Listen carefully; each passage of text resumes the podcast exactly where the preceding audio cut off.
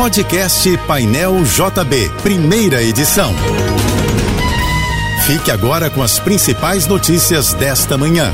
Oferecimento Assim Saúde. Hospitais, clínicas, exames e mais de mil consultórios. Ligue 21025555. Univassouras, formando o profissional do futuro. Acesse univassouras.edu.br. Equinor, energia para levar a gente ao futuro. Juntos. E Americanas Empresas. Uma Americanas inteira para a sua empresa. Apoio Soluvan, o shopping do seu condomínio. Maior distribuidor de contentores e lixeiras do Rio. Mais de 11% dos candidatos faltaram à prova do vestibular da UERJ aplicada ontem.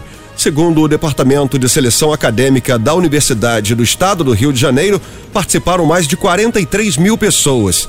O vestibular da UERJ contou com 60 questões objetivas e uma redação. Mais de mil inscritos fazem parte do sistema penitenciário do Rio. E entre eles estão a ex-deputada Flor de Lis, o ex-governador Sérgio Cabral e o modelo Bruno Krupp. Tempo instável hoje no Rio de Janeiro e há previsão de pancadas de chuva de intensidade moderada a forte a partir da tarde. De acordo com o Instituto Nacional de Meteorologia, a temperatura máxima desta segunda-feira na capital fluminense não deve passar dos 30 graus. O jogo de hoje da seleção brasileira contra a Coreia do Sul pelas oitavas de final da Copa do Mundo marcará o retorno de Neymar ao time após o atacante ficar de fora das duas últimas partidas do Brasil no Mundial do Catar por conta de uma lesão no tornozelo direito. Para voltar ao time, o craque se preparou não só dentro de campo, como também tratou de preparar uma mudança no visual uma foto publicada nas redes sociais de um cabeleireiro que está no Catar mostra que o camisa 10 da seleção pintou o cabelo de loiro e deve aparecer com um novo penteado logo mais à tarde no gramado do estádio 974. Começa hoje a segunda etapa da 12 segunda edição da Festa Literária das Periferias, a FLUP. O evento promete reunir até o próximo domingo na Casa de Cultura da Maré, no complexo de favelas da Zona Norte do Rio, escritores como Conceição Evaristo e Aniele Franco. A primeira etapa aconteceu em fevereiro, com debates no Museu de Arte do Rio e no Museu da História e Cultura Afro-Brasileira. Por causa da Copa do Mundo, a FLUP conta com um telão para transmissão ao vivo dos jogos da seleção brasileira no Mundial do Catar. Hoje será o primeiro dia de transmissão e se o Brasil ganhar a Coreia do Sul logo mais à tarde, também haverá transmissão na sexta-feira desta semana pelas quartas de final. O funcionamento dos trens, metrô, BRT e ônibus do Rio vai sofrer alterações hoje por causa do jogo Brasil e Coreia do Sul pelas oitavas de final da Copa do Mundo. A partida será às quatro da tarde. A Mob Rio, concessionária que administra o BRT, informou que o início da operação dos serviços eventuais à tarde será antecipado para as duas horas e vai terminar às oito da noite. Já a Secretaria Municipal de Transportes do Rio determinou que a operação dos ônibus seja a mesma que ocorre aos sábados, quando as linhas devem cumprir 50% da quilometragem planejada para os dias úteis.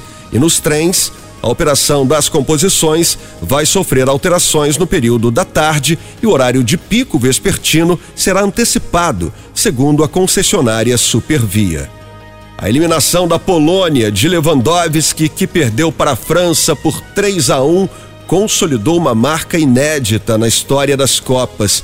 O camisa 9 era o último dos cinco melhores do mundo ainda em ação no Catar. Com isso, as quartas de final da Copa não terão nenhum dos cinco líderes da Bola de Ouro 2022.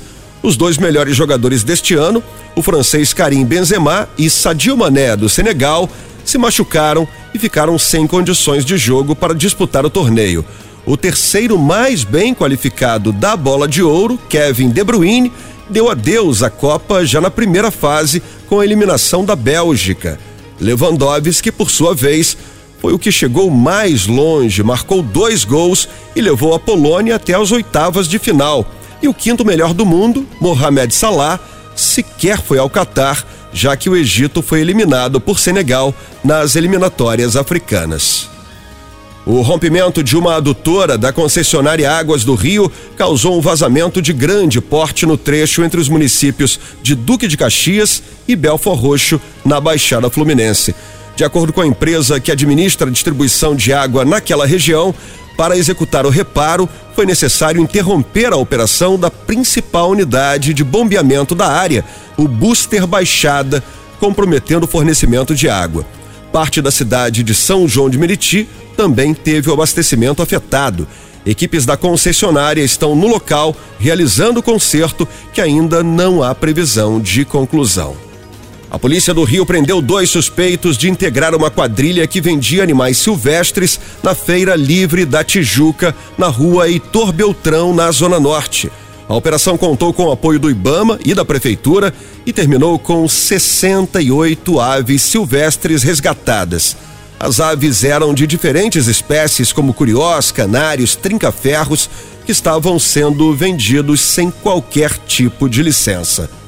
O Procon do Rio fará nesta semana o último mutirão de renegociação de dívidas do ano.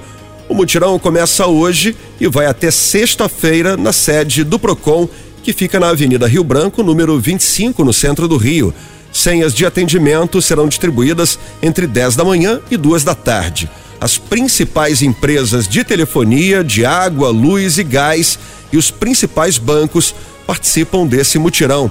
Vale informar que nos dias de jogos do Brasil na Copa do Mundo, a sede do Procon do Rio fecha mais cedo, porém, os clientes que já estiverem com as senhas de atendimento receberão a proposta de pagamento por e-mail. São Paulo vai ganhar esta semana a maior roda gigante da América Latina, com 91 metros de altura.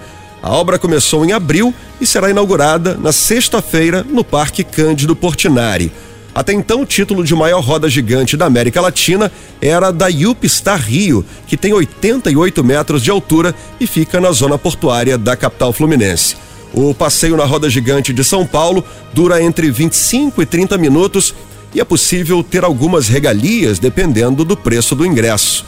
O título de maior roda gigante do mundo pertence a Dubai, com 250 metros de altura e que foi inaugurada em setembro do ano passado. Você ouviu o podcast Painel JB, primeira edição.